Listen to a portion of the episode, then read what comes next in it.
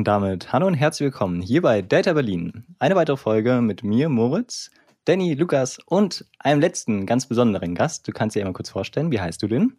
Guten Tag, ich heiße Talin, Talin Ibanian. du hast dich ein bisschen vorgestellt wie so ein Kindergartenkind. Wie heißt du denn? das tut mir leid, das tut mir leid. Ähm, nur nochmal, damit auch neue Zuhörer genau wissen, wer wer ist. Lukas, sag doch mal kurz Hallo.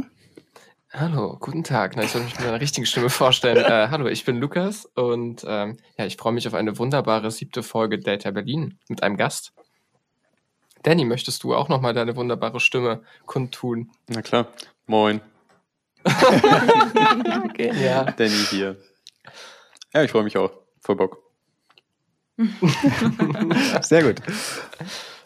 Ähm, ja, äh, worum geht es denn in dieser Folge? Wie das, äh war das eine rhetorische Frage oder? das war eigentlich keine rhetorische Frage, aber ich habe gemerkt, das war schlecht formuliert. Ähm, Lukas, genau, stell doch mal ganz kurz vor, worum es in dieser Folge geht, thematisch. Ja, wir möchten heute über das Thema Bisexualität sprechen. Und das nicht ohne Grund, nämlich ist unsere Gästin, die auch gleichzeitig, das muss man erstmal kurz einwerfen, auch unser Intro eingesungen hat. Dafür mal einen ganz kurzen Applaus.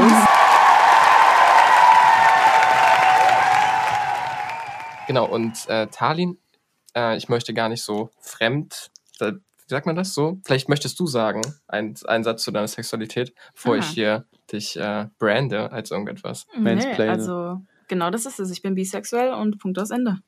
Punkt aus Ende. Ja, und äh, darüber sprechen wir heute. Und wir haben ein paar Fragen vorbereitet äh, wo wir halt auf Talins Geschichte ein bisschen eingehen, auf den Alltag, wie es eben ist, bisexuell zu sein, aber auch ihre Zeit, wo sie bei einer Voices for bzw. LGBT-Community aktiv war, aber auch auf vielleicht Diskriminierungserfahrungen, ist ja vielleicht auch nicht untypisch, und auch natürlich ein paar kritische Fragen stellen. Da haben Danny und Moritz sich ein paar Sachen überlegt. Ich halte mich zurück, ich will nicht kritisch sein, nicht, dass man mir dann vorwirft, dass ich hier selber diskriminiert werde. Ähm, ja, ja, wer hat denn die erste Frage? Oder? also. Sorry.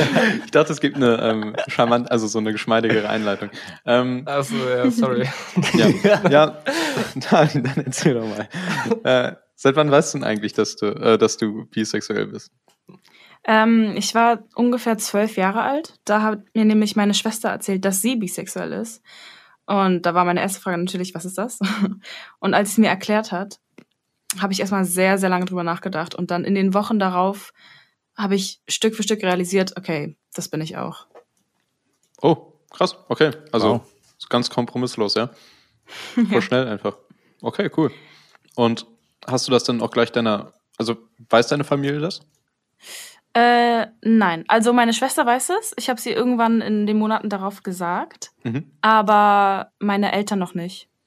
Also nicht mal unbedingt, weil ich denke, dass die damit Probleme hätten, aber weil es einfach nicht dazu kam. Also ich finde nicht, dass ich jetzt das, ich habe nicht das Bedürfnis, das denen zu sagen. Ich hatte auch bis jetzt noch keine, keine feste Freundin oder so, deswegen, wenn es mal dazu kommt, dann sage ich es denen. Äh, ja, genau. Hm. Ist das, ist das in deinen Augen was so sozusagen selbstverständlich ist, dass du dass du das einfach auch niemandem sozusagen erzählen musst. Also so wie, ich gehe auch nicht zu meinen Eltern und sage, ich bin übrigens heterosexuell. Ja, genau. Genau so ist mhm. es. Ähm, es ist nämlich auch so, also ich meinte ja, meine Schwester hat mir das gesagt, dass sie bi ist und dadurch habe ich das realisiert. Aber es war ja nicht so, dass ich davor nie drüber nachgedacht habe. Also wenn ich jetzt darauf zurückblicke, auf meine Kindheit, habe ich, sehe ich viele ähm, Zeichen, die schon darauf hingedeutet haben, dass ich eigentlich bi bin. Bloß musste mir jemand sozusagen dieses Wort geben, damit ich verstehe, ah, okay, sowas existiert. Mhm. Und ich bin das. Ja, interessant.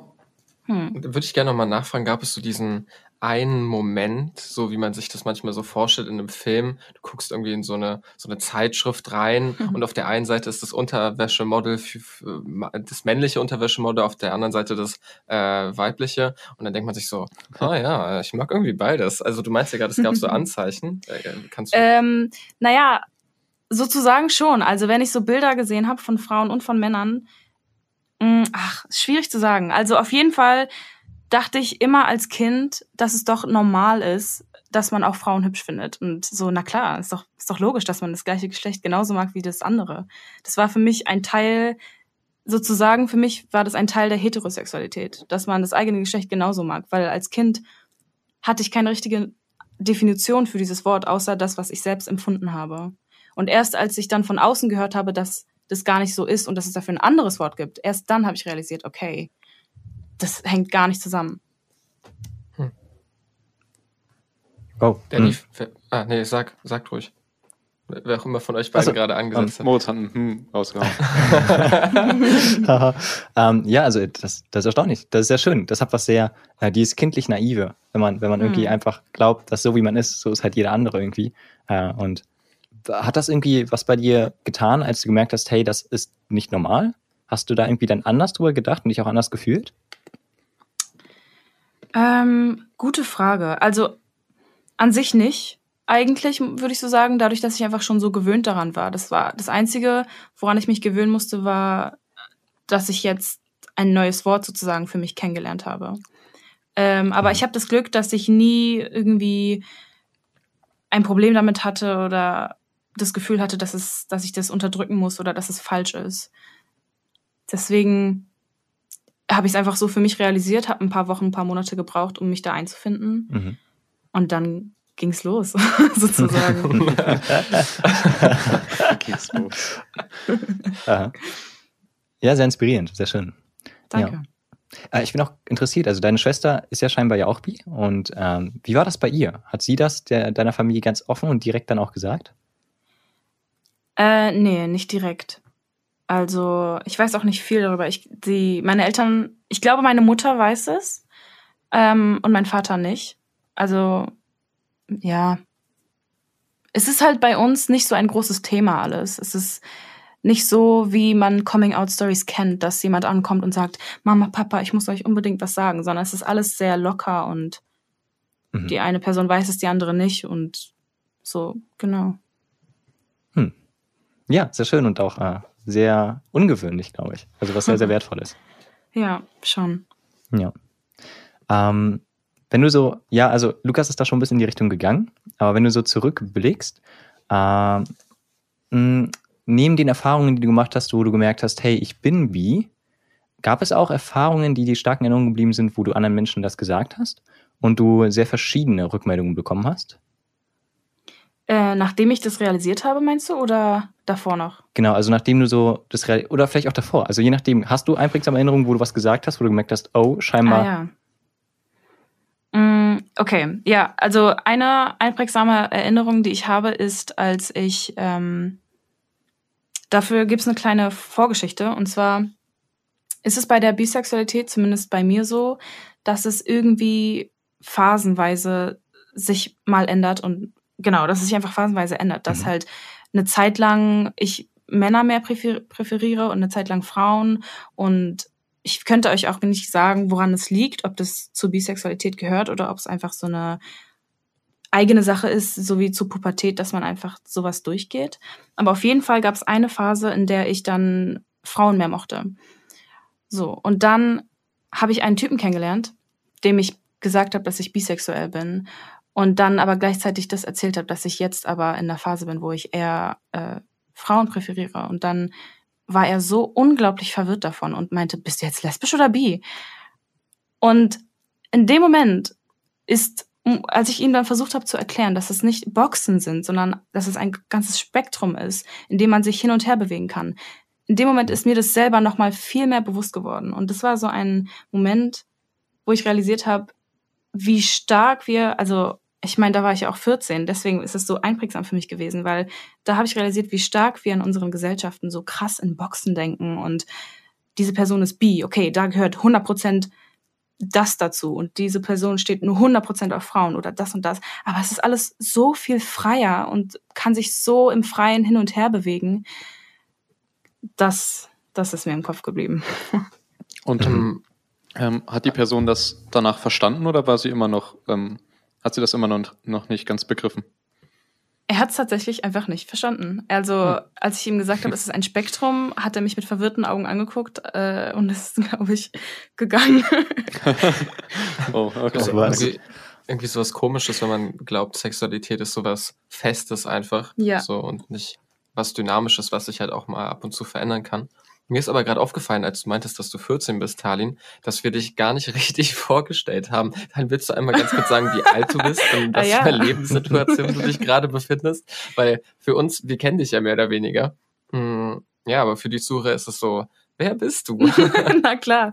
Also ich bin 20 Jahre alt und ich studiere gerade Musikpädagogik und Musikvermittlung in sozialer Arbeit. Ein, ein langer Satz, ich weiß. Und ja, that's me.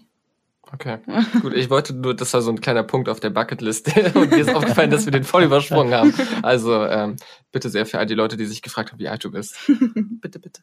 Sonst würde ich irgendwie auch noch gerne mal auf dieses Thema mit äh, LGBTIQ+, Mhm. sagt man das so? Ist das richtig? Mhm, mhm. Ja, eingehen, weil du meintest, dass deine Schwester ja damals ähm, meinte, hey, ich bin bi und du hast das so ein bisschen von ihr gesagt bekommen. Ja.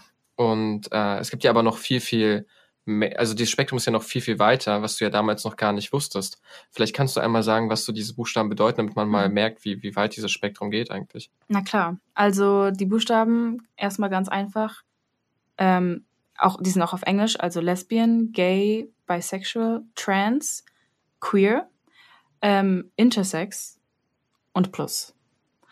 Und was das alles bedeutet, darüber könnten wir noch zwei weitere Stunden reden, aber im ganz allgemeinen Groben ist es einfach eine ganze Versammlung an ähm, Wörtern für sexuelle Identitäten und geschlechtliche Identitäten. Also da habt ihr ja jetzt gehört, da gibt es lesbisch, äh, gay und bisexuell. Das sind ja die sexuellen Identitäten. Und dann aber trans zum Beispiel.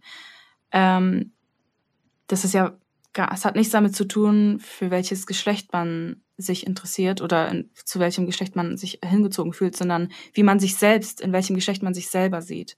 Mhm. Und das gleiche auch beim äh, Intersex, da ist es nicht, da ist es auch gar nicht die Identität, sondern es ist was Biologisches. Das ist da, wenn man beispielsweise ähm, ja bei der Geburt mit mit zwei Geni- Genitalien aufgewa- äh, geboren wird, genau. Mhm. Ich weiß nicht, ich, da, da gibt es ganz, ganz, ganz viele verschiedene Arten, intersex zu sein. Und das Q, dieses Queer, ist einfach ein Sammelbegriff. Queer ist ja damals eine ähm, Beleidigung gewesen gegen alle Leute, die nicht hetero sind und cis. Und das irgendwann haben sich die Leute einfach diesen Begriff genommen und jetzt ist es ein Begriff für alles. Also ich nenne mich manchmal auch queer. Weil da würde ich gerne noch mal ein bisschen in die Tiefe gehen. Mhm. Es gibt ja auch den Begriff, glaube ich, pansexuell, wenn ich mich nicht irre. Genau. Bedeutet das nicht, dass man dann auf alles, also auch auf Trans und die ganzen anderen queer, que- queer, oh Gott, ich dieses Wort immer so schwierig auszusprechen, das tut mir leid, queer. Ich habe heute aber gelernt, ich habe es ein paar Mal geübt vorher, dass wenn man einfach immer an das Wort wir denkt, dann ist es viel einfacher, queer auszusprechen. Ja. Ja, keine Ahnung. Vielleicht ist da auch so eine gewisse Symbolik in diesem Wort drinne. Queer, Uh, wir, ja. Stimmt. Ja. ähm, ich wollte nur darauf hinaus sagen, wir, deine Schwester hatte damals gesagt, ähm, hey, ich bin pansexuell.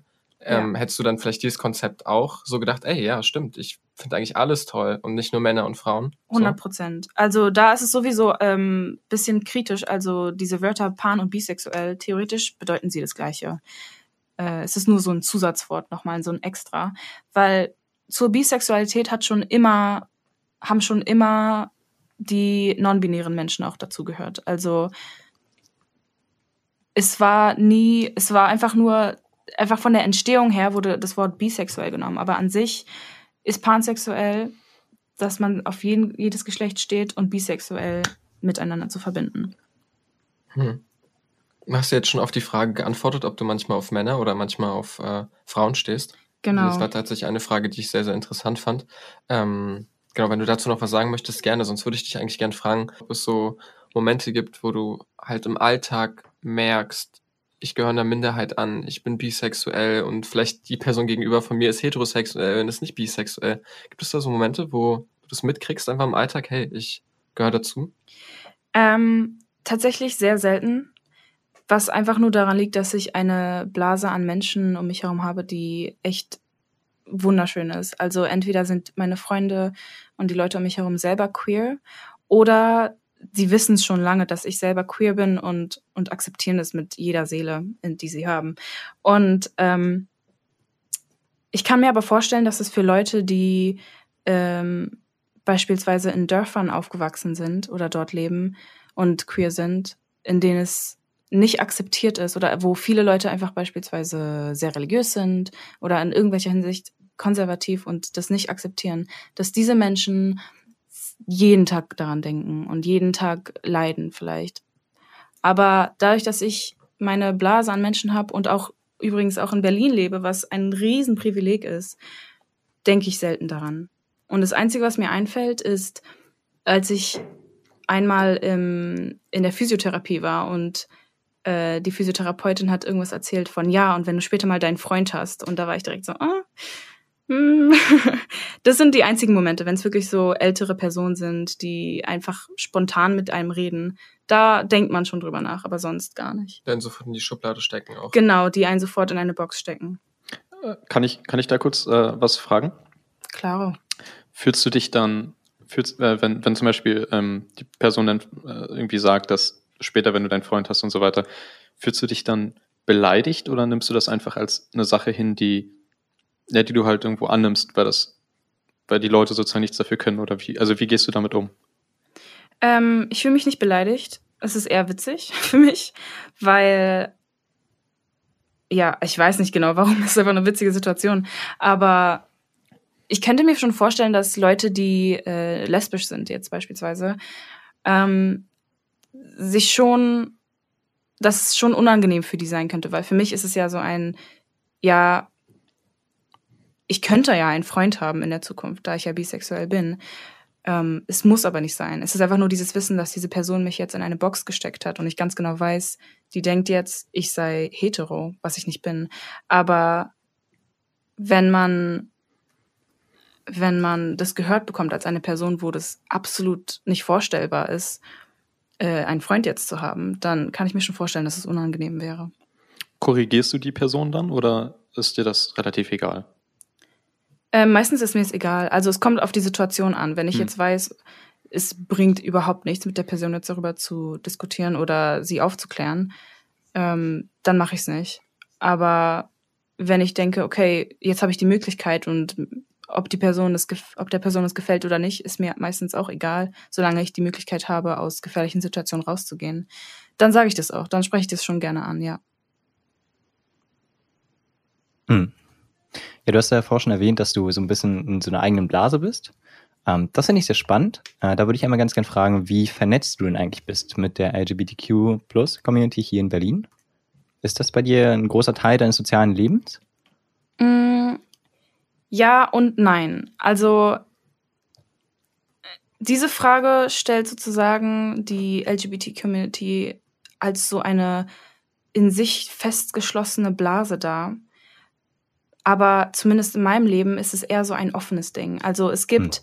ich habe, man lernt Leute kennen und dann mitten im Gespräch merkt man, oh, du bist auch bi, oh, du bist auch äh, queer in irgendeiner Hinsicht nice, okay, jetzt sind wir Freunde. ähm, und das ist so die Haupt-Queer-Community, die ich jetzt so um mich herum nennen würde. Also es ist, es ist nicht so, dass ich unbedingt ähm, in die Welt rausgehe und nach der queeren Community suche. Wobei das auch nur daran liegt, dass ich ja so ähm, privilegiert bin und in Berlin lebe, wo das alles akzeptiert ist. Aber ich kann mir vorstellen, dass es für andere Leute, die jetzt zum Beispiel Eltern haben, die das äh, nicht akzeptieren, ihre Queerness, dass sie aktiv, sagen wir auf Instagram, irgendwelche Gruppen aufsuchen und sich denken, okay, ich möchte mit diesen Leuten was zu tun haben. Mhm. Ich, finde es gerade witzig, dass du, also witzig ist vielleicht der falsche Ausdruck, aber dass man sich dann so connected, wenn man äh, erfährt, dass die andere Person auch queer ist. So, weil mhm. das hat für mich sowas so, ey, du bist schwarz, ich bin schwarz. Ich weiß nicht, ob das ein Klischee-Denken ist. Tut mir leid an alle Schwarzen, die sagen, das ist Quatsch. Aber das ist halt so ein Filmklischee, was man immer wieder sieht, dass die sich dann so connecten. Mhm. Äh, und dass das dann äh, beim, sozusagen, wenn man queer ist, auch so eine Art von Connecten gibt. Mhm. Ja, an sich irgendwie schon. Also es ist ja, ähm, na klar gibt es viele, viele, viele queer Leute in meinem Leben. Äh, oder gab es viele queer Leute in meinem Leben, wo ich mir dachte, okay, mit der Person möchte ich nichts mehr zu tun haben. Aber manchmal ist es schon ein großer Teil der, des Kennenlernens und des, dass man sich versteht und dass man miteinander sich connecten kann, weil es auch einfach gleiche Lebenserfahrungen sind, die man schon teilt, mit denen man auf einmal auf einmal öffnet sich sozusagen ein, eine riesengroße Box, über die man alles reden kann und Gefühle austauschen kann und Erinnerungen und Erfahrungen austauschen kann. Also wie man erfährt, dass der andere Fußball spielt, nur tausendmal krasser. 100 Prozent. ich dachte so, der Vergleich ist unangebracht, wenn man sagt, na, ich meine, wenn man jetzt mega der Fußballfan ist und wer anders ist auch mega der Fußballfan, dann ist man vielleicht auch so erstmal, ah, cool, wir mögen beide Fußball. Aber sowas ist ja wahrscheinlich viel tiefer und grundlegender, weil man, weil das halt so noch viel persönlicher ist als vielleicht der gleiche Verein. Aber es kommt wahrscheinlich immer auf die, auf den Moment und auf den, auf den Menschen wahrscheinlich auch an. Aber interessant, dass man sich da auch so connected darüber. Mm, du meintest ja, dass du auch ähm, dich dann connectest mit den Leuten. Ähm, gab, da gab es doch auch eine Zeit, also ich meine, wir kennen Tallinn, müssen ja hier nicht so tun im Podcast, als wenn wir uns nicht kennen würden. Mhm. Ich weiß ja, du warst ja eine Zeit lang äh, bei einer Organisation, die heißt Voices for. Mhm. Ähm, möchtest du ein bisschen was davon erzählen? Das ist ja irgendwie auch ein interessanter Abschnitt deines Lebens. Na klar. Ähm, und zwar ist Voices for eine Demogruppe, die hier in Berlin existiert. Die kommt ursprünglich aus New York, glaube ich. Da wurde sie gegründet. Oder Tschechien. Also ich weiß es nicht mehr genau. Jedenfalls ist sie auch hier in Berlin vorhanden und ähm, ähm, ich bin da direkt, die ist erst im Sommer 2018 so richtig gestartet. Und da habe ich durch eine Bekannte das einfach auf Instagram gesehen und habe gemerkt, oh, krass, es gibt so eine Demogruppe, die neu angefangen hat und sich für ähm, Aktivismus, queeren Aktivismus in Berlin einsetzen möchte. Und ich wollte sofort dabei sein. Es war schon immer so ein Ding von mir, wo ich dachte, okay, wenn es irgendwas gibt, was ich machen kann, dann will ich das auch machen, was zu queeren Aktivismus gehört. Und das war die, der Moment, den ich sofort ergriffen habe. Dann war ich da eine lange Zeit drinne, auch mit, hab wunder, wunderschöne Menschen kennengelernt, hatte die coolste Zeit, ähm, war auf Demos hier und links, rechts, aber irgendwann bin ich dann doch wieder rausgegangen. Und zwar nicht, weil das mir keinen Spaß gemacht hat oder irgendwas, sondern einfach, weil ich, das klingt jetzt dumm, einfach weil ich schlecht in organisatorischen Sachen bin. Und viele der, der Meetings war halt wirklich einfach nur ähm, bürokratische Sachen klären, um zu wissen, wo wir jetzt welche Demo machen können. Ich bin eher die Person, die auf der Demo ist und schreit und tanzt und rumspringt. Aber das ganze Organisatorische dahinter ist nicht meins. Hm. Ich fand es damals ja sehr, sehr interessant. Äh, es gab ja eine Aktion, wo ihr sogar nach Polen gefahren seid, um zu demonstrieren. Willst du darüber was erzählen? Da mhm, klar. Also, das war eine Demo in Stettin. Und zwar ist einfach, weil es in Polen die Rechte da doch noch mal ein bisschen schwächer sind für, für queere Leute. Also ich als Pole nehme mir mal raus sagen, dass sie nicht nur schwächer sind, sondern dass die mm. richtig problematisch sind. Aha, danke schön. ähm, genau. Und äh, Stettin hat schon, ich weiß gar nicht mehr, wie es dazu gekommen ist, dass wir da gejoint sind, einfach dieser Demo. Aber ich glaube, dass Vielleicht wurden wir sogar direkt kontaktiert, weil sie dort in der Demo nicht genug Leute hatten, um sie stattfinden zu lassen. Und dann haben sie einfach nach mehr Leuten gefragt. Und wir haben dementsprechend, wir sind natürlich alle hingegangen, haben aber auch gleichzeitig eine Reichweite, eine Reichweite in Berlin gesucht, dass wir einfach auf Instagram gefragt haben, wer alles Bock hat zu kommen. Letztendlich waren wir dann auch noch fast so 100, 200 Mann, ich weiß gar nicht mehr. Wir wow. alle sind mit. Wobei der Begriff Mann hier vielleicht ein oh, ja. problematisch mhm. ist. Menschen, richtig. Danke für den Hinweis. Ach, ähm, und dann sind wir mit der Bahn alle zusammen nach Stettin gefahren innerhalb von einem Tag, waren auf der Demo, hatten eine richtig krasse Zeit und sind zurück. Und das war echt, echt cool, ja, eine richtig schöne Erfahrung. Und ich glaube, die machen es auch jährlich. Ich muss da auch noch was, ein bisschen was dazu sagen. Ich war ja damals mit euch mit dabei, mhm. Hm, weil ich da einen Artikel dafür, für die Taz, wo ich ein Praktikum gemacht habe, geschrieben habe.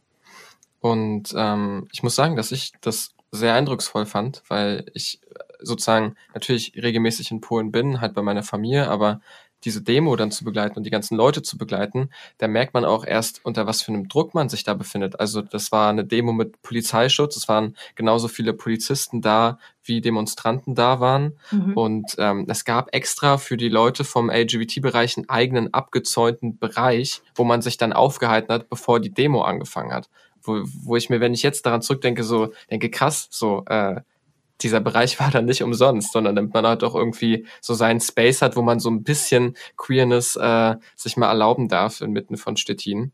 Und äh, das war, das war schon heftig. Und als wir auf dem Rückweg waren, da sind so zwei Skinheads, so keine Ahnung, ich meine, ob die jetzt, äh, ob die jetzt wirklich problematisches Gedankengut mit sich rumgetragen haben, weiß ich nicht, aber ich hatte Angst, so, weil wir da zusammen unterwegs waren und wir hatten die Banner und man hatte so diese, sich diese LGBT-Fahnen äh, so aufs Gesicht gemalt und was auch immer. Und ähm, ja, irgendwie so ein krasses Gefühl, das kennt man halt aus Berlin nicht, dass man langläuft und einfach Sorge, Sorge hat, dass einem was zustößt. Ja, absolut. Naja. Also ja, ja, okay. Gut, also, Ja, also naja, also in diesem spezifischen Kontext meine ich natürlich. Ja, Genau. ja, okay. ich fand es auch sehr, sehr krass. Also gut, dass du das nochmal ansprichst, weil hier in Deutschland, wenn wir ähm, eine Demo haben, eine queere Demo, ah, da sind mit auf, da sind absolut nicht so viele Polizisten, so wie es in Polen dort war. Das hat mich schon sehr, sehr erschrocken da war ich wirklich zutiefst traurig, wie schlimm die Situation dort doch ist für queere Menschen. Ähm, genau. Kann ich äh, kurz, kurz eine Frage stellen? Und zwar, äh, habt ihr euch von der Polizei geschützt gefühlt? Weil man sagt Beamten ja oft nach, dass die auch ein bisschen konservativer sind. Und ich weiß, also ich hatte, glaube ich, vor polnischen Polizisten mehr Angst als vor normalen. Hey, nichts gegen polnische Polizisten. ähm, nee, gar nicht. Also ich habe mit mit Angst auf die geguckt. Also ich habe mich nicht sicher gefühlt. Ich weiß auch nicht, ob die da waren, um uns überhaupt zu schützen oder ob sie nur da waren, um jegliche Gewalt zu lösen. Und wenn die von uns gekommen wäre, dann hätten die auch auf uns wahrscheinlich, Ja. Bei- hätten die auch bei uns eingegriffen. Also Ja. ich war auf keinen Fall geschützt. Hm. Ich, ich Ja, habe jetzt ja. auch nicht das Gefühl, dass du unsere Freunde sind.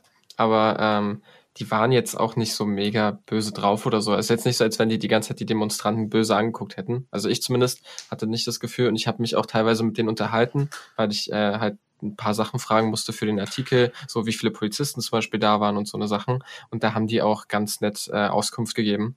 Ähm, aber äh, allgemein glaube ich, dieses Gefühl, dass überhaupt so viele Polizisten da sind, ist Genau. schon äh, krank genug. Also Hm. einfach für, damit die Leute sich das vorstellen können. Wir sind äh, ein, ein paar Straßen, beziehungsweise wir sind sehr lange gelaufen, ich weiß nicht mehr, Mhm. fast Ein paar Kilometer auf jeden Fall. Ja. genau. Und überall, immer an der Straße, wo wir lang, lang gelaufen sind, waren links und rechts angereiht wie ein Militär Polizisten. Und das war wirklich einschüchternd und unangenehm. Aber Und Gegendemonstranten waren natürlich auch da mit irgendwelchen genau, menschenverachtenden genau. Bannern. So. Nee, Gegendemonstranten waren, ja, stimmt. Uff.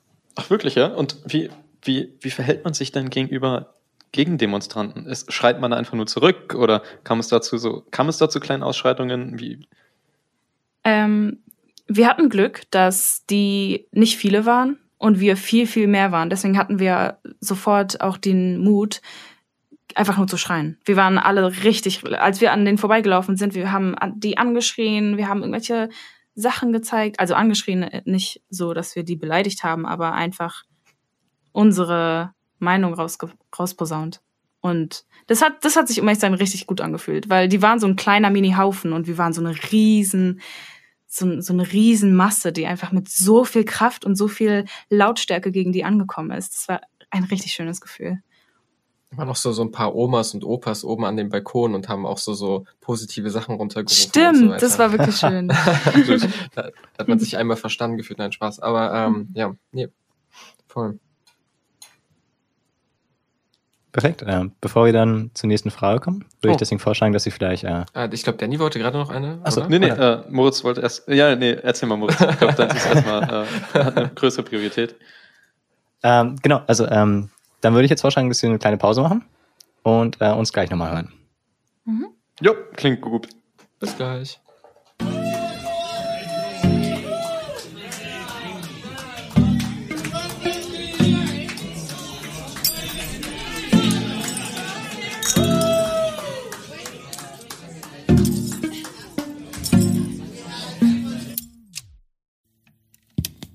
So, da sind wir wieder, äh, mit erfrischten Gemütern und, äh, Mit was? Mit mit erfrischten, frischem Gemü Gemüse? mit, erfrisch mit erfrischten Gemütern. Ach so. Ja. Und sagt man das nicht? Sagt man doch so. Doch, absolut, alles gut. Super, wunderbar. Ich finde hab mir frisches so Gemüse eigentlich besser. ich finde es heute mal einführen. Ähm, Und äh, ja, geht gleich weiter. Ich habe nämlich noch eine Frage für dich, Talin. und, äh, ich weiß, also, ich, ich weiß nicht, ob die sonderlich kritisch ist oder so, aber ich schieße einfach mal los. Hm, durch, durch was würdest du sagen, legitimiert sich die LGBT-Community hier in Deutschland? Also warum, also dass sie in Ländern wie so Polen, Russland und so existiert, das, also das, ähm, das ist ja offensichtlich, aber warum hier in Deutschland? Was meinst du? Ich finde diese Frage, um ehrlich zu sein, sehr kritisch. Mhm. Denn, also die Antwort könnte jetzt in jegliche, Hinricht, äh, jegliche Richtung gehen. Wodurch legitimieren wir uns? Meine Antwort ist unsere Existenz. Also wir als queere Menschen, als queere Leute, jedes Individuum, aber auch die Community selbst, wir existieren ja nicht, um etwas zu nutzen, um etwas zu, zu schaffen und zu tun, sondern wir existieren einfach, weil wir wir sind. Und genau dadurch legitimiert sich auch die Community. Ähm, okay, aber also die Community ist ja, also ist ja auch schon dafür bekannt, dass sie, also eben was, also äh, dass sie zum Beispiel an Protesten teilnimmt, dass sie sehr viel eben ähm, aktiv ist in der sozialen Sphäre der Gesellschaft sozusagen. Also es könnte ja sozusagen auch jeder, jeder Schwule oder äh, jede queere Person für sich existieren in Deutschland, ohne eben zu einer Community ge zu gehören, oder? Ja, ja und nein. Also da jetzt verstehe ich, was du meinst. Also die Community für dich ist sozusagen dieses Verbündnis der queeren Leute, die dann aktiv auf Demos gehen und aktiv irgendwas verändern wollen, meinst du? Aber an sich ist ja die Community auch einfach die Leute, die Leute selbst. Und aber um auf die eigentliche Frage zurückzukommen, es klingt so, als ob es in Deutschland schon alles fertig wäre. Ist es aber nicht. Also hier in Deutschland ist auch noch sehr, sehr, sehr viel Arbeit, die man tun muss. Wir leben zwar in Berlin und denken, alles ist äh, tipp- tippitoppi und die Homo-Ehe wurde zugelassen 2017, alles super, aber so, so viele Ecken in Deutschland gibt es noch, wo das weit, weit und breit nicht akzeptiert ist. Und, und auch die Art und Weise, wie, wie es zum Beispiel in der Schule beigebracht wird, beziehungsweise wie es nicht beigebracht wird, ist eine Sache, die man ähm, äh, ansprechen sollte. Es gibt so viele Sachen, die man noch tun muss hier in Deutschland. Was, was meinst du ist das größte Problem? Uff, das größte Problem. Ich, wür ich würde sehr, sehr ungern jetzt ein bestimmtes Problem als das größte Problem darstellen wollen. Mhm. Also das, das Einzige, was ich jetzt sagen könnte, wäre halt wirklich, wie, ähm, wie viele Leute noch dagegen sind an sich. Aber das ist halt viel zu schwer einzu... Das ist viel zu schwer, um was daran zu verändern. Deswegen könnte ich daraus schlussfolgern, dass es in der Schule so selten behandelt wird, dass es kaum angesprochen wird. Das ist eine Sache, die so viel verändern würde, wo so, so, so viel mehr Akzeptanz verbreitet schon werden würde, weil viele Leute, die dagegen sind, sind einfach nur unwissend und ignorant und denken, da ist, die wissen einfach nicht genug darüber, um überhaupt zu urteilen, ob das äh, richtig oder falsch ist und nehmen einfach irgendeine konservative Meinung an, die sie von irgendwo hören. Aber wenn es in der Schule wirklich beigebracht werden würde, dass, hey, es gibt diese und diese Leute, es gibt ähm, diese Sexualitä se sexuellen Identitäten und diese geschlechtlichen Identitäten, es alles existiert und es ist alles ähm, legitim, dann würde, glaube ich, sich schon sehr viel verändern. Hm. Ja, also ich stimme dir dazu. Also wenn man allgemein, also nicht nur bei dem Thema speziell, ne, sondern allgemein, wenn man viele Themen einfach schon in der Schule ansetzen würde und dafür letztendlich ein Bewusstsein schafft, schon bei jungen Menschen, dann kommt es ja nicht mehr zu den ja, negativen ähm, Assoziationen, die man damit vielleicht hat, wenn man davon eben noch nie was gehört hat, ne, wenn es sozusagen für einen fremd ist. Genau, genau. Mhm. Ja, ja, interessant, okay. Ja, ich will jetzt nicht zu sehr aufs Schulsystem eingehen. Ähm, Hast du mein Kabel genommen? ja.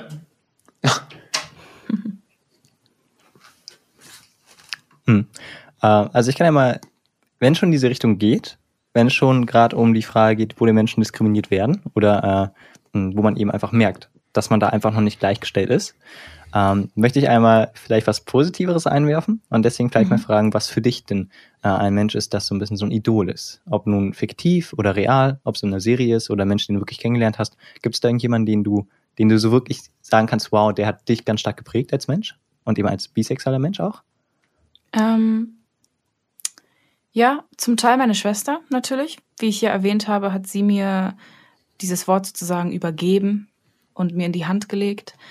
Ähm, und dann muss ich sagen, aus meinem Glück bin ich einfach in einer Zeit aufgewachsen, wo überall links und rechts auf YouTube, auf Instagram ähm, Influencer aufgepoppt sind, die mit, ihrer, mit deren eigenen Coming-out-Story ähm, rauskamen. Also die ersten, die mir einfallen, die ich so geschaut habe, als ich 14 war, die ersten YouTuber waren Troy Sivan und Dodie. Ich weiß nicht, ob die euch was sagen. Sind beides auch Musiker. Ähm, Übrigens, Äh. an dieser Stelle, du kannst auch Lieder von denen in unsere Data Berlin Musikplaylist dazu machen. Also wenn du einen Hm. Song von Dodi hast, das hätte ich glaube ich am Ende von deinem Satz sagen sollen. Tut mir leid. Aber Werde ich machen, auf ich jeden bin so Fall. stolz auf diese Playlist. Genau. Auf jeden Fall, die haben sehr, sehr, sehr schöne Lieder. Und das sind äh, ein paar, einfach nur zwei Beispiele von vielen, vielen Leuten und Influencern, die den Weg für mich ein bisschen geleitet haben äh, in dieses, in diese queere Community, was es eigentlich alles bedeutet, wie viele unterschiedliche Identitäten es wirklich gibt und wie es für jeden individuell, individuell auch sein kann. Mhm. Jetzt wäre der Moment, wo du einen Song sagen müsstest, den du auf die Liste Ach, den muss ich, den muss ich nennen. Den musst du nennen. Okay, ja. Okay, okay. ja nicht, welchen Song. ähm, okay, das ist von Dodie. Auf jeden Fall She. Es ist eine ganz interessante Story. Und zwar hat sie dieses Lied geschrieben, bevor sie selber überhaupt realisiert hat, dass sie bisexuell ist. Ähm, einfach über ein Mädchen, in das sie einen Crush hatte. Ähm, oder auf das sie einen Crush hatte. Und ähm, ja, also wenn man sich den Text anhört, dann merkt man, wie verliebt sie ist. Aber sie selber hat einfach nur Ladi da einfach aufgeschrieben und zwei Jahre später kam ihre Coming-out-Story. Hm. Und von Troy Sivan ähm, Heaven, auf jeden Fall. Ich glaube, Danny packt sie gerade schon auf die Liste. Sehr gut. Ich, ich suche mal nach. äh, wir würden. Na egal, nevermind. Können wir nachher besprechen.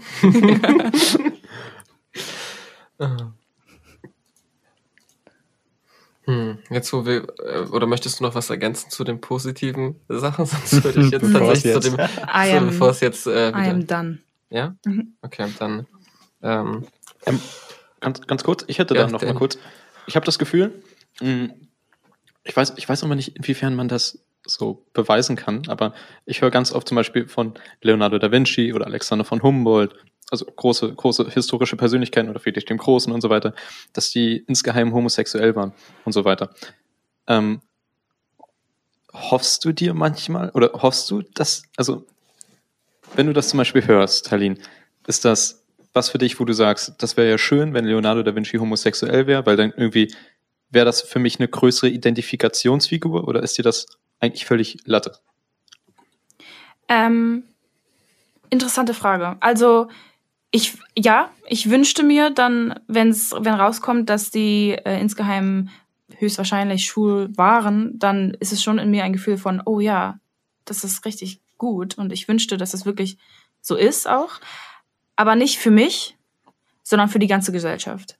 Für die Leute, die unwissend sind und nicht viel darüber wissen, aber auch für die, die ähm, ähm, jung sind und selber deren Queerness sozusagen erst noch herausfinden wollen, wenn sie sowas hören, dass es für die einfach so eine Sache ist an, oh, wir haben schon immer existiert oder diese Leute haben schon immer existiert. Die Queerness war schon immer vorhanden. Ja. Einfach das ist so dafür. keine Erfindung der Moderne einfach. Genau. Genau, weil viele denken ja, ach, das ist heute in oder das ist einfach nur Mainstream und Leute machen es einfach nur nach und äh, erfinden hier und da irgendwelche Wörter und das ist ja kompletter Schwachsinn. Es ist einfach nur, wir haben jetzt einfach nur das Glück, dass es immer mehr und mehr akzeptiert wird und immer mehr Leute darüber auch sich aussprechen. Mhm. Ähm, da würde ich, Danny, sonst würde ich gerne einhaken, weil Ja, du gerade meintest, äh, Männer. Hm, ist es denn so, dass du wirklich dann denkst, ah, cool, der war schwul, aber du denkst, ja, okay, äh, ich kann mich jetzt mit dem identifizieren. Reicht es denn, dass er schwul ist? Würdest du dir nicht wünschen, dass er eher bi ist? Also ich meine, das geht auch ein bisschen in die Richtung meine Frage jetzt, inwieweit betrachtet man sich als LGBT-Community wirklich so als eine Einheit und inwieweit bildet jede, äh, wie soll ich das sagen, sexuelle Ausrichtung, sexuelle äh, oder Geschlecht immer noch mal so eine Untergruppe, die sich wirklich absondert auch. Und das geht auch noch mal ein bisschen Richtung Richtung Voices for, was du erzählt hast. Das ist ja teilweise, ähm, meinst ja, dass du auch rausgegangen bist wegen den organisatorischen Sachen. Aber wir haben ja auch mal drüber gesprochen, dass es da vielleicht auch ein paar so innere Spaltungen gab. Inwieweit gibt es die einfach allgemein in der LGBT-Community, aber eben vielleicht auch bei Voices for. Das finde ich ein sehr, sehr spannendes Thema. Mhm. Ja, äh, interessante Frage. Also erstmal zu der ersten Frage, und zwar, wie äh, ich das sehe wenn jemand zum Beispiel schwul ist, ob ich mich damit auch identifiziere. Also, ob ich damit mich auch, ob ich der Person sozusagen mich nahe fühle dementsprechend. Und zwar schon. Es ist für mich wie eine Familie. Es ist, wenn jemand ankommt und sagt, er ist schwul, dann denke ich, hey, Teil meiner Familie, aber jetzt nicht unbedingt meine Schwester, sondern ein entfernter Cousin zum Beispiel. Ähm, und ja, leider, leider gibt es auch in der queeren Community selbst viele Spaltungen. Also ähm, ganz unterschiedliche. Also die, die Spaltung, von der du gerade erzählt hast in der Voices for Community, war die, dass die non-binären Leute, die immer mit dem äh, Pronomen they angesprochen werden möchten, da gab es ein kleines Problem. Und zwar gibt es ja im Deutschen das they an sich so nicht. Und wenn man dann mit denen auf Deutsch spricht, dann muss man entweder immer den Namen sagen oder einfach mitten im deutschen Satz they benutzen. Und dadurch, dass man einfach nicht im Sprachgebrauch daran gewöhnt ist, hat man oft doch nochmal den Fehler gemacht und er oder sie gesagt und sich danach schnell verbessert. Und das hat halt die non-binären Leute natürlich selbstverständlich verletzt und sie dachten, hey, ich bin hier in einer Community, wo ich mich eigentlich sicher fühlen möchte und dann ähm, und dann werde ich so oft misgendert und da ist dann eine leichte eine leichte Aufruhr entstanden. Hm. Das, das macht halt auch ein bisschen auf, inwieweit kann Sprache auch diskriminierend sein. Genau. Und das genau. leitet eigentlich ganz gut über zu der Frage, ob du selbst Erfahrung hattest mit Diskriminierung. Also jetzt auch vielleicht auf sprachlicher Ebene oder allgemein? Ähm,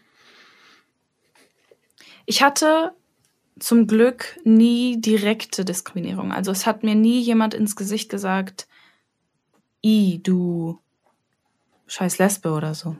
Was auch immer. Sowas habe ich Gott sei Dank noch nicht gehört. Aber ähm, indirekt schon. Also es, es gab schon öfter Momente in meinem Leben, wo ähm, wo ich laut und offen gesagt habe, dass ich bisexuell bin, in, in einer Runde auf einer Party, wenn man sich kennengelernt hat beispielsweise, wo auch immer. Und ähm, komische Blicke von einigen Leuten erfahren habe oder unangenehme Stille zurückbekommen habe. Und das sind so diese indirekten Sachen, wo ich mich, wo ich dann weiß, okay, das ist nicht, das ist nicht der Kreis, in dem ich mich gerade eigentlich befinden möchte. Mhm kurz, kurz, kurze Frage von mir. Hm, meinst du, das hat immer was mit Diskriminierung zu tun? Also, beziehungsweise, ja doch, hat es was mit Diskriminierung per se zu tun? Oder gibt es vielleicht auch einfach Leute, die sozusagen nichts mit äh, vielleicht Lesben zu tun haben wollen und was man vielleicht auch selbst einfach akzeptieren muss? Aber ist das nicht selbst schon Diskriminierung an sich? Also, wenn jemand nichts mit Lesben zu tun haben möchte, dann kommt ja direkt, die erste Frage, die mir kommt, ist, warum? Es ist genauso ein Mensch wie du. Also, was daran stört dich? Ja, ja, das, ja, ja, genau. Das, also prinzipiell denke ich das auch, aber mh, hm, würdest du denn gern was mit einem Rechtsextremisten zu tun haben? Absolut nicht. Genau. Und aber, ich, aber das hat ja auch den Grund, dass der Rechtsextreme gegen mich ist. Und deswegen hm. möchte ich nichts mit der Person zu tun haben. Aber ja. der Rechtsextreme möchte nichts mit mir zu tun haben, weil ich existiere und er das so nicht mag. Da ist ein Riesenunterschied. Okay. Vielleicht ist rechtsextrem auch zu, zu, zu hoch gegriffen. Recht radikal würde eigentlich schon reichen. Mhm. Also rechtsextreme ist ja, also zersetzt ja aktiv den Staat. Recht radikal zum Beispiel wäre nur, wenn er das Gedankengut hat, aber ja. Also ich muss sagen, ich liebe es, Zeit zu verbringen mit Leuten, die queer sind, weil es gibt so wenig Menschen, wo man sich so akzeptiert fühlt, weil es wenig Menschen gibt, die so sehr wissen, was es heißt, eben nicht akzeptiert zu werden. Ähm, mhm. Aber wenn ich so drüber nachdenke, hm, ich hätte jetzt zum Beispiel, es gibt zum Beispiel, ich habe jetzt auch nicht Lust, mit Leuten viel zu tun zu haben, die so mega die Fußballfans sind. Ich weiß nicht, warum ich jetzt so sehr Fußball bashe heute oder das zum zweiten Mal heute erwähne, aber äh, wenn die mir irgendwas die ganze Zeit erzählen wollen über Fußball und über dies und das, dann will ich auch mit denen nichts zu tun haben, aber halt, ähm, weil die mich damit die ganze Zeit vollquatschen würden. Mhm. Und ich überlege, vielleicht gibt es sozusagen die abgeschwächte Form von dem Rechtsradikalen, wäre jemand, der so keinen Bock hat, sich Sachen über LGBT anzuhören und sich damit auseinanderzusetzen. Und ähm, dann ist halt die Frage, ist das legitim? Weil ich finde schon, für mich persönlich ist es legitim, dass ich keinen Bock habe, mit Leuten mich über Fußball auszutauschen, weil mich das halt einfach nicht interessiert. Ja. Und die Frage ist, ist es legitim, sich, äh, dass jemand sagt, nee, ich möchte mich mit LGBT nicht auseinandersetzen? Ähm, also das ist nochmal was anderes, weil ich glaube, es betrifft so viel krasser die Identität und da schwingt halt direkt sowas mit, inwieweit ähm, wird die Person dann ausgeschlossen. Die Menschen streben ja gerade so sehr danach, äh, aufgenommen zu werden von der Gesellschaft, dann Teil der Gesellschaft wirklich zu sein, fester. Ja, aber irgendwo kam mir gerade dieser Vergleich in den Sinn. Ja, vielleicht nochmal, um Danny ein bisschen deinen kritischen Punkt auch zu unterstützen.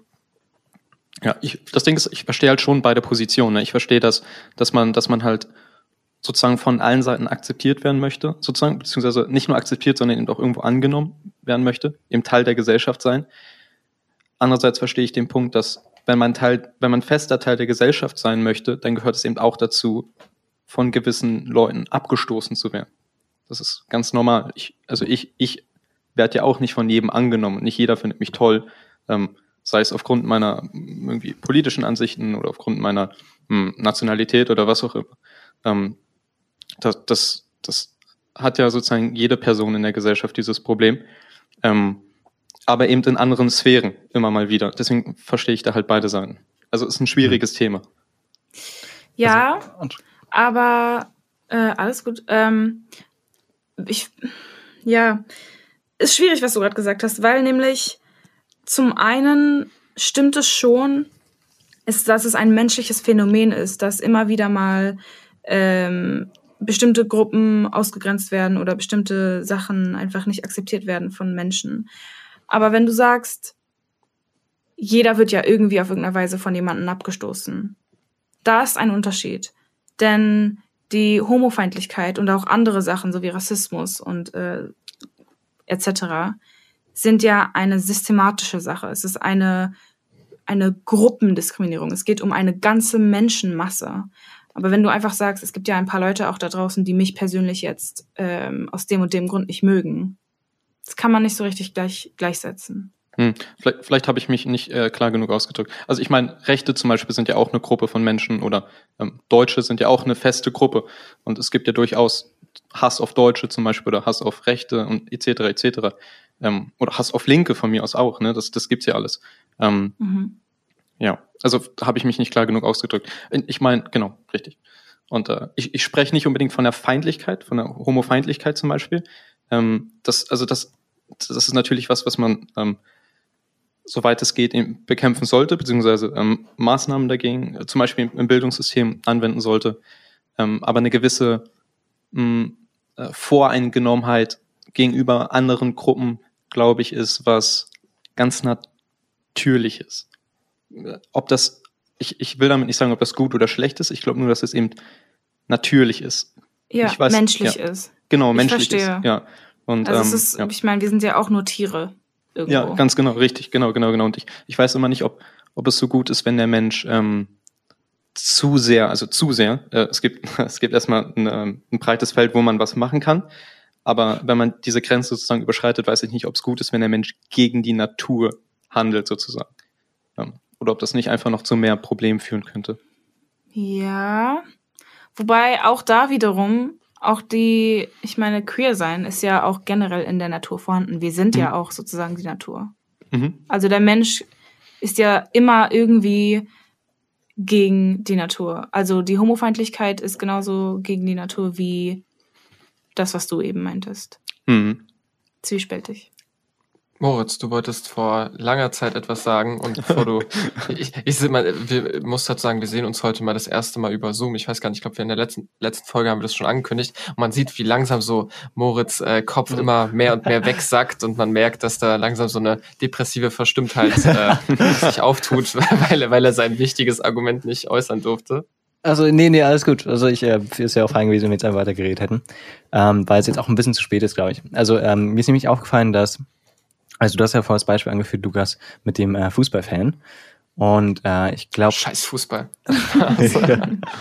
äh, ich glaube, der Kernunterschied ist halt, ähm, beim Fußballfan ist halt irgendwie mh, auf lange Sicht, wenn man jemanden hat, der häufig im Leben ist, halt ein guter Freund, der einen immer voll plappert mit irgendwelchen Toren, die geschossen wurden oder Spielen, die gewonnen wurden, da ist halt irgendwann einfach langweilig und nervig. Und deswegen ist das so ein bisschen, das ist der Grund, warum man sagt, hey, ich bin kein, ich habe kein Interesse dafür, weil das Interesse einfach nicht passt. So.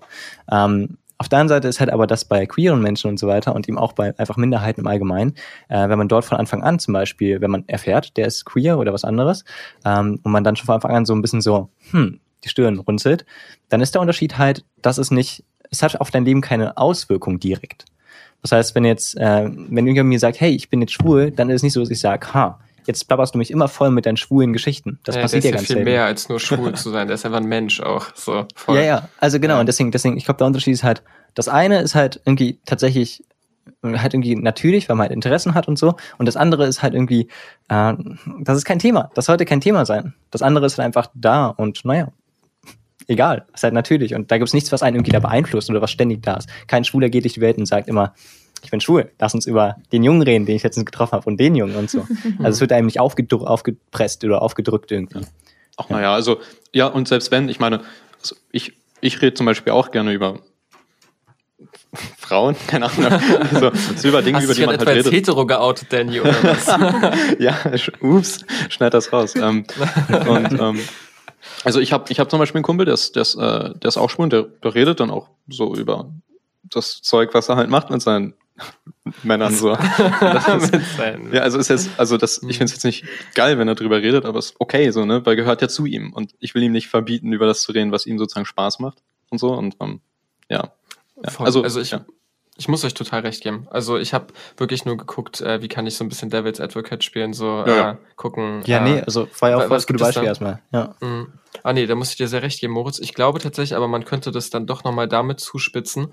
Ähm, erstmal ganz grundsätzlich, bevor ich das sage, es ist vielleicht auch wieder ein bisschen blöd, dass wir eigentlich, wir wollten eigentlich darüber sprechen, was hat Talin für Diskriminierungserfahrungen gemacht. Und jetzt sprechen wir, inwieweit ist Diskriminierung in Ordnung.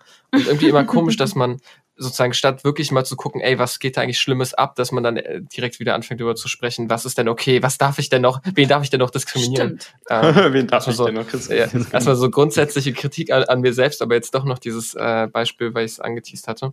Mhm. Mm, Ich glaube, dass, ähm, dass die Menschen, die, die erstmal so eine gewisse Distanz haben zu Menschen, die jetzt der LGBT-Community angehören, dass ähm, die gehen auch mit so einer Einstellung vielleicht durch die Welt, so, hey, ja, ich bin da ein bisschen kritisch, ich finde das ein bisschen komisch und so. Ähm, zum, ich will jetzt niemanden nennen, aber ich kenne ein, zwei Personen, ähm, auch nicht unbedingt immer freiwillig, die, die so durch die Welt gehen. Und die versuchen das Thema dann bewusst zu meiden, weil sie wissen, wenn die andere Person das ist, dann wird früher oder später das Thema darauf kommen und sie werden ihre Meinung dazu irgendwo äußern müssen. Äh, und dann werden sie kritisiert werden für ihre Meinung. Und weil sie wissen, dass ab einem gewissen Punkt in dieser Freundschaft es zu einem schwierigen Moment kommen wird, der Kritik, der, oh Gott, ich muss es reflektieren, verletze ich die Person damit und so weiter. Und dieser ganzen Reflexion, dieses ganze, äh, oh Gott, okay, das sind auch Menschen, die ich akzeptieren muss, dem wollen die sich gar nicht stellen. Und ich glaube, oft ist da deswegen so eine grundsätzliche äh, Ablehnung, Abneigung, Distanzierung zu diesen Personen, weil man äh, Sorge hat, dass man mit seiner eigenen Distanz nicht akzeptiert wird von den Menschen die eigentlich ja eben genau das Gegenteil von der Distanz wollen. Und deswegen finde ich es eigentlich auch sehr wichtig, Danny, dass du diese Position aufmachst, dass es Menschen gibt, die da eine gewisse Distanz haben, weil um die Leute mit ins Boot zu holen, muss man denen erlauben, auch mal erstmal kurz skeptisch zu sein, weil wenn man denen gar nicht erst erlaubt, skeptisch zu sein, dann schließt man die sofort aus und gibt denen gar nicht die Möglichkeit, das mal kennenzulernen. Das ist wie ein Kind, was so in den Zoo kommt und sagt, ey, du musst jetzt sofort ins, äh, ins, keine Ahnung, oh Gott, nee, nee, nee, keine Tiervergleiche, keine Tiervergleiche, ich nehme das alles zurück. ähm, aber äh, Jetzt bin ich gespannt. nein, nein, nein, das keinen Tieren Sinn. machen. Nein, ich, ich wollte darauf hinaus, dass man erstmal halt diese gewisse Skepsis hat. Und ich habe geguckt, wo kann man im Tierraum gucken, dass man auch manchmal eine gewisse Grundskepsis hat, äh, die, die auch irgendwo erlaubt sein, sein sollte. Und ich glaube, viele Kinder, mh, die, da muss man deswegen vielleicht in der Bildung ansetzen, was ihr beiden eben auch meintet. Und damit auch genug darüber geredet, wie, inwieweit Diskriminierung erlaubt sein sollte. Allgemein, Ähm, ich denke, Diskriminierung haben wir jetzt äh, ausführlich besprochen.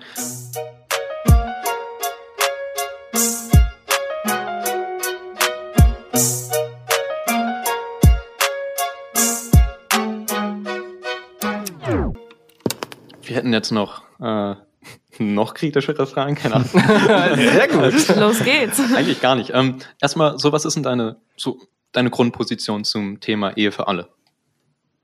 Grundposition. Ja, einfach so ein Ja, bisschen, was her damit. Ja. Also, ja, was soll ich dazu sagen? Es ist äh, Homo, Homo-Ehe für alle. Easy Mhm. peasy. Und Gib's mir. ähm, was, was verstehst du unter Ehe für alle? Außer, also, au- außer dass Homosexuelle heiraten dürfen. Also, wie Ah. sieht diese Heirat aus? Soll ich die Frage ein bisschen besser stellen? Ich, ich stelle die. Frage mal ein bisschen besser. Also, ich irgendwann komme, Brautstrauß, Ehe. ja, genau. Also, ähm, nee, nee, nee, eher, ähm, ist die Ehe für dich nur, Ehe für alle nur standesamtlich oder auch kirchlich? Kirchlich. Kirchlich. Sorry. Ähm, du, also ich muss dir ganz, ganz ehrlich sagen, es ist mir ziemlich egal. Also ähm, da, dadurch, dass ich einfach selbst nicht religiös bin, Mhm. habe ich keinen richtigen Bezug dazu, ob es jetzt standesamtlich oder kirchlich sein soll. Ich weiß auch gar nicht genau, inwiefern da jetzt ein Unterschied gezogen wird. Ähm, also für einen persönlich individuell selbst. Ähm, deswegen,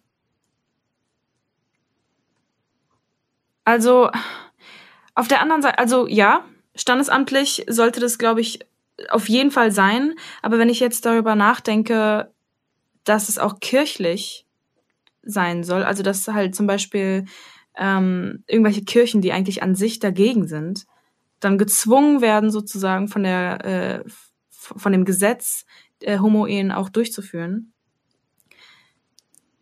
Das ist sogar ein bisschen gruselig. Also da würde ich viel lieber lassen, dass die, äh, dass, dass die Kirchen dagegen sind und es auch offen so sagen, weil dann kann ich mich und ich und mein, meinen Partner mich da einfach rausnehmen und sagen, okay, mit denen will ich nichts zu tun haben, dann gehe ich einfach zu einer äh, zu, zu einer Ecke, wo ich weiß, die akzeptieren mich. Mhm. Alles klar, da hast du mir schon ein bisschen meine Frage vorweggenommen. Nämlich eben, ob, äh, wie das denn bei kirchlichen Institutionen äh, aussieht, dass sie das, dass sie, dass sie dazu verpflichtet sein sollen.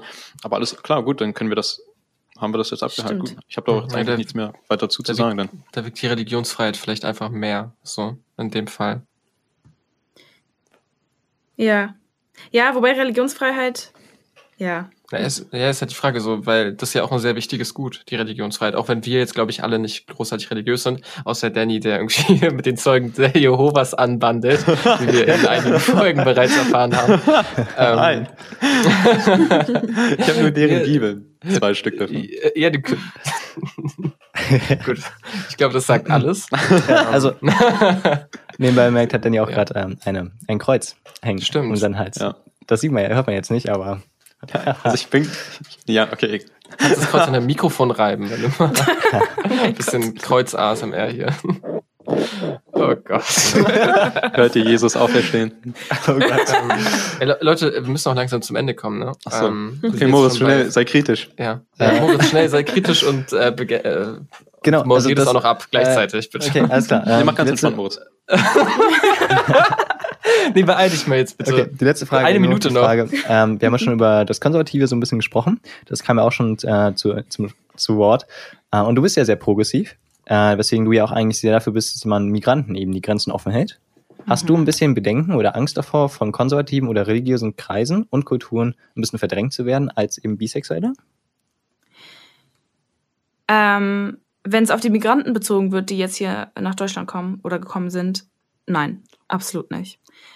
Ich habe, um ehrlich zu sein, ich und auch Freunde, mit denen ich darüber geredet habe, viel mehr Erfahrung an Diskriminierung erlebt von Deutschen, die in, weiß ich nicht, die man in Brandenburg trifft. Nicht mal in Brandenburg, auch hier in Berlin, na klar, als von irgendwelchen Flüchtlingen, von denen jetzt erwartet wird, dass die irgendeine homofeindliche muslimische Haltung haben oder so. Das stimmt überhaupt nicht. Also erstens mal, die, ähm, die Flüchtlinge, die hier ankommen, Mhm. sind ja nicht alle muslimisch. Zweitens, selbst wenn sie muslimisch sind, sind die ganz, ganz oft trotzdem voll tolerant und offen gegenüber ähm, den queeren Menschen. Mhm. Also ich würde sagen, das ist eher so eine Sache, die eher vorurteilshaft ist, als dass sich das wirklich reibt. Ja, also sehr überraschend, ja. Ist das Gut. Oder Äh, ich wollte gerade richtig kritisch reinhaken. Nein, ähm, Also haben wir- meine, Ja, okay, nee, komm. eigentlich, nee, eigentlich haben wir keine Zeit, aber Okay. Leute, äh, irgendwie ist es auch jetzt blöd, wenn man das Thema nur so ankratzt und dann nicht wirklich bespricht. Ähm, weil ich meine, ja, aber irgendwo, Talin, ähm, du und deine Freunde, also du und unsere Freunde, muss ich eigentlich fast so sagen, äh, wir leben ja auch nicht in Neukölln, so. Äh, nicht, dass Neukölln jetzt unbedingt sozusagen das Problemviertel ist, so, so will ich das gar nicht sagen. Aber ich will nur sagen, wir haben allgemein, glaube ich, auch wenig mit Leuten ähm, von, von mit dieser Gesinnung, mit Geflüchteten allgemein zu tun. Und ich sag nicht, dass die jetzt großen Teilen diese Einstellung haben. Ich sag nur, ich will nur hinterfragen, inwieweit sind wir überhaupt äh, qualifiziert, da eine Meinung zu, zu haben, wenn wir gar nicht großartig Zeit mit denen verbringen, weil wir so privilegiert sind und äh, in unseren tollen Wohnungen verteilt über Berlin wohnen. So. Ja, muss ich aber dazu sagen, da schätzt du mich und meine Freunde falsch ein. Okay. Das sind jetzt auch deine Freunde, das sind Also- nicht mehr unsere. Tut mir leid, Ich tut muss mir leid. ich hab einen kleinen Weg mit dem Soundfall. er ist Tja, verkackt, kein bist aus der Problem. Gruppe Ja, so schnell geht das. Ich meine, ich kenne schon ein paar Flüchtlinge so. Und äh, übrigens, mein Vater ist ein Flüchtling, der hier nach Deutschland kam. Ähm, hier und da treffe ich schon auf Flüchtlinge in Berlin und das sind sehr oft auch auch ganz flüchtlich, wenn es nur auf Partys in, in Clubs in Bars. Richtig. Oh Gott, ey. Sorry, aber ein bisschen schwarzer Humor muss man auch immer noch mit reinbringen, um gerade noch so, ach, nochmal so ein bisschen. Jedenfalls treffe ich viele und da, daher habe ich auch diese Erfahrungs, diesen Erfahrungsbericht irgendwie genommen. Also es ist nicht so, dass ich das einfach aus dem Nichts gesagt habe. Aber dann muss man wieder, also weil du, weil du meinst den Vorteil, dass man da vielleicht ein bisschen feuchtiger ist. Also in Iran zum Beispiel, ähm, was für ein muslimisches Land ist, ist es zum Beispiel in der ähm, Verfassung, dass, also es ist in der äh, staatlichen, rechtlichen Verfassung, dass ähm, Lesben zum Beispiel die Todesstrafe bekommen und Schwule 100 Peitschenhiebe. Ähm, in Ländern wie Syrien zum Beispiel. Interessant ist, dass wieder Männer weniger schlimm bestraft sind als die Frauen, ja? Hast du noch nie einen Peitschenhieb bekommen, Lukas? Ja, nicht, okay, du aber ich meine, lebst als- du wahrscheinlich nach 100 Ja. Peitschen. Naja, ich weiß nicht. Ja, Gut, also egal. ja, ähm, in Syrien zum Beispiel ist es einfach illegal. In ähm, mehreren muslimischen Ländern äh, wird man gesteinigt für Homosexualität. Und ähm, äh, ich weiß nicht unbedingt, ob man jetzt sagen kann, dass, dass das ein Vorurteil ist, weil es ist ja irgendwo auch in der Kultur dann verankert. So wie bei uns auch bestimmte Vorurteile verankert sind, ist das eben auch bei denen so. Und ja, ja. Ja, aber ich will dazu sagen, die Regierung sind nicht die Leute. Die Leute sind genauso individuell und eigen und anders und meistens gegen genau solchen Regeln und Gesetzen. Hm, Ja, wobei, also ich meine, die- also eine staatliche Verfassung ist ja letztendlich das, was, ähm, also so sollte es sein, dass die Gesellschaft und sozusagen die Regierung zusammenkommen. Diese Verfassung, also die Verfassung reflektiert ja die Werte einer Bevölkerung, so wie Mhm. äh, die Verfassung Deutschlands eben die Werte unserer Bevölkerung größtenteils zumindest decken. Buff. Demokratisch, demokratisch sein und so weiter. Ja. Ähm, ja. Und, man darf ja auch nicht vergessen, dass der, dass der, ähm, dass die Religion, also der Islam an sich, noch einen sehr, sehr großen Stellenwert hat in vielen muslimischen Ländern. Und äh, Ja. Ja. Ja, auch da, also ich meine, ich bin jetzt nicht selber muslimisch, aber ich weiß, dass ähm, genauso wie man es auch in der Bibel immer sagt, die Homofeindlichkeit oder generell die Queerenfeindlichkeit steht an sich nicht so irgendwo in irgendeiner Bibel oder im Koran, sondern kommt einfach von konservativen Denkensweisen, die versuchen wollen, das mit der Religion zu legitimieren. Ähm, und genau das gleiche gilt auch in diesen Ländern. Natürlich ist es da, ist die Religion da noch viel mehr im Vordergrund, äh, auch in der Regierung. und in den Gesetzen, aber ja, ich weiß nicht. Also ich, ich, es, es, es ist einfach ein unangenehmes Gefühl für mich, äh, ein ganzes Land und die ganze Bevölkerung, ein, die ganzen Menschen unter dieses Label nee. zu packen, was ja, die Regierung halt sagt. Ja, ich glaube auch nicht, dass das irgendwas helfen sollte. Also das schürt wahrscheinlich dann zu noch mehr Feindseligkeiten. Aber meinst mhm. du nicht, dass die LGBT-Community sich dann mehr gegen, ähm, gegen diese konservativen muslimischen Werte aussprechen sollte und für einen vielleicht reformierten Islam einstehen sollte und für eine reformierte islamische Gesellschaft? Na klar, absolut. Tun sie ja auch. Also wir leben hier in Deutschland, kriegen vielleicht nicht so viel davon mit, aber es gibt viele, viele ähm, ähm, aktivistische Gruppen in diesen Ländern, die mhm. für all das einstehen und für, für Aufruhr sorgen, auf jeden Fall. Ja, ja, schade, dass, dass man davon in den Medien leider nicht so viel mitbekommt, weil ähm, also die äh, über die LGBT-Community in, in islamischen Ländern, weil ich glaube, das ist also für mich persönlich ist das sehr viel relevanter. Ähm, was man nämlich eher vom von der, ich sag mal, von der westlichen Community hört, ist ja immer ähm, eher Anfeindungen gegen den weißen Cis-Mann. Ähm, zu, zu, zu weiten Teilen leider. Und eben, eben nicht dieses Aussprechen gegenüber Menschen, die einem wirklich auspeitschen möchten, zum Beispiel. Ich, ja, ich, ich wüsste, ja, keine Ahnung, ist vielleicht ein Problem der Medien teilweise und naja. Also, also die Menschen, die dich auspeutschen lassen wollen, leben ja auch nicht hier in Deutschland. So, also wenn die hier leben würden, dann äh, gäbe es wahrscheinlich auch viel, viel mehr Aufruhr gegenüber denen, aber hier naja. leben ja, wieso nicht? Na klar, die können doch hier auch leben, die kommen dann hier. Ja, ja, also okay, gut, aber ich meine, diese Verfassung, diese, das kommt halt nicht hierher oder das ist nicht hier so. Und ich glaube, dass dieser weiße Mann, er, also dieser weiße Cis-Mann, was auch irgendwie so ein Stereotyp ist, wo ich mich manchmal auch schon frage, ob das, äh, ob man das nicht mal wieder überdenken müsste, inwieweit da wieder ein Stereotyp angebracht ist. Aber das ist ein mhm. anderes Thema. Mhm. Ähm, aber ich meine, der ist hier hier so ja. vor allem vertreten. so, aber also, na, ich meine, ja. ja. Wir dürfen nicht vergessen.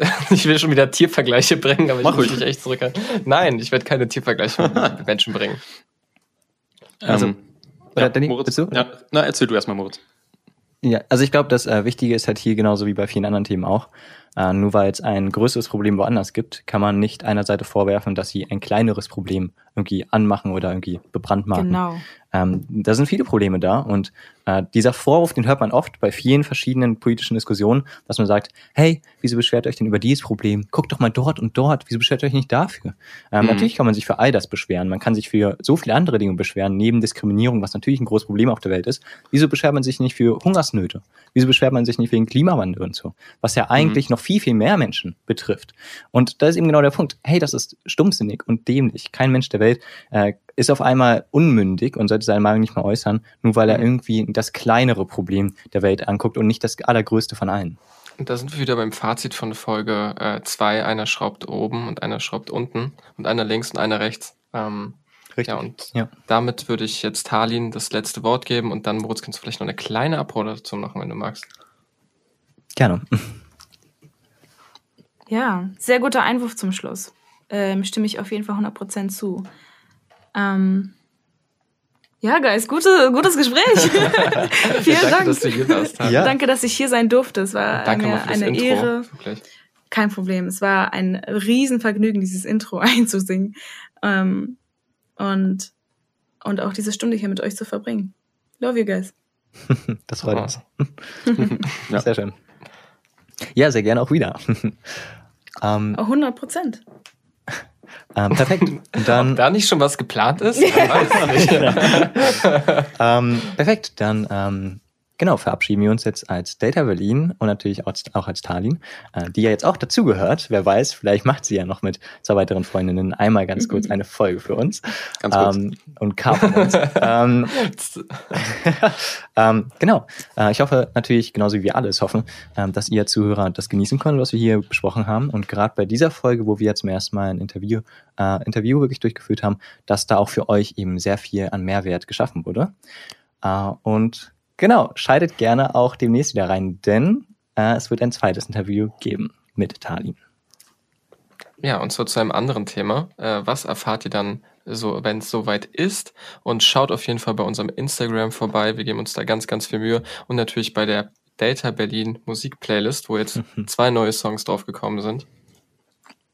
Perfekt. Damit auf Wiedersehen. Danny, willst du noch mal ein paar Nüsse am Mikrofon äh, naschen und dann, dann können wir es eigentlich jetzt hier auch, auch beenden, das Ganze. Ah, okay. Ja, von mir auch nochmal ein Tschüss.